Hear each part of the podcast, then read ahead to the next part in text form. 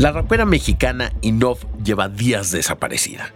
Familiares, amigos y activistas organizaron una brigada de búsqueda este jueves 13 y convocaron a una manifestación para este viernes 14 afuera de la Fiscalía de Ciudad de México para exigirle a las autoridades que encuentren a la joven de 19 años.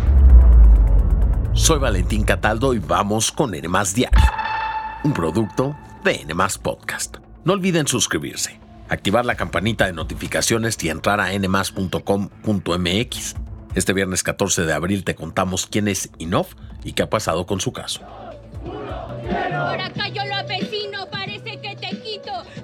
En redes sociales, un grupo de freestylers dio a conocer su desaparición ya que Inov pertenece a este gremio. Ella en realidad se llama Ana Arisved Soto Font. Tiene el cabello negro, tez morena, ojos de color café, es delgada y mide 1,65.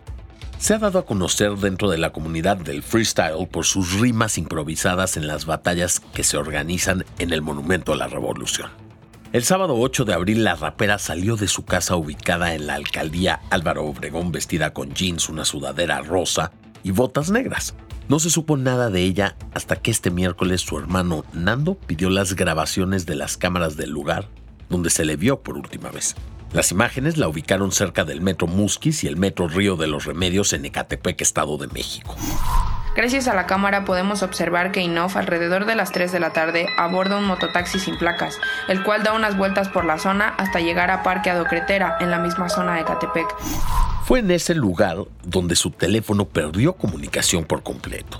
Y es por eso que convocaron a una brigada de búsqueda por la zona con la esperanza de encontrarla a ella o algún rastro que indicara su paradero.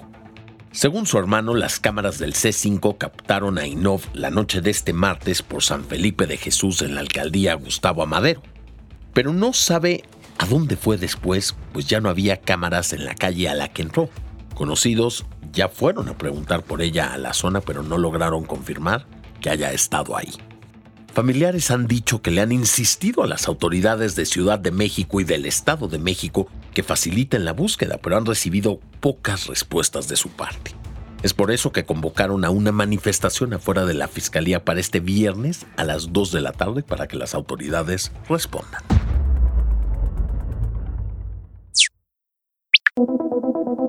La revista Time nombró a las 100 personas más influyentes de 2023 y entre ellas hay una activista mexicana. Se trata de María Herrera Magdaleno, una madre buscadora originaria de Pajacuarán, Michoacán.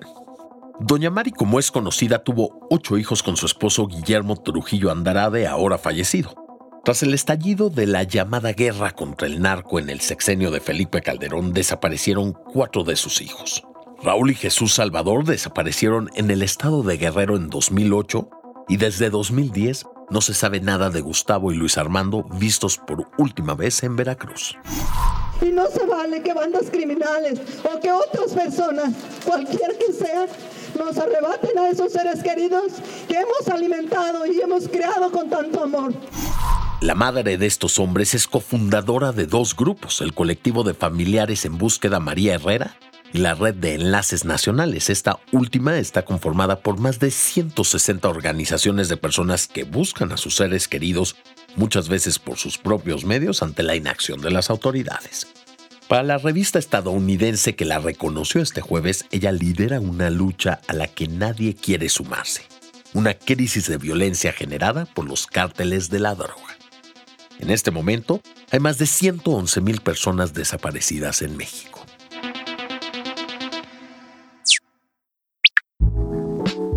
Si el 2 de abril muy temprano llegaste a las puertas del metro y estaban cerradas, Google te ofrece disculpas. Ese día nadie se ponía de acuerdo sobre qué hora era. Resulta que varios celulares de Android y Windows hicieron el cambio al horario de verano acostumbrados a hacerlo cada año.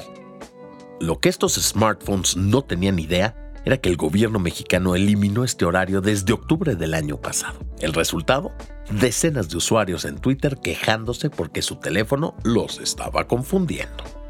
Ahora Google salió a disculparse por el error ya que es el responsable de la falla en algunos dispositivos. Además recomendó que los usuarios de teléfonos Android configuren manualmente su uso horario y desactiven la actualización automática.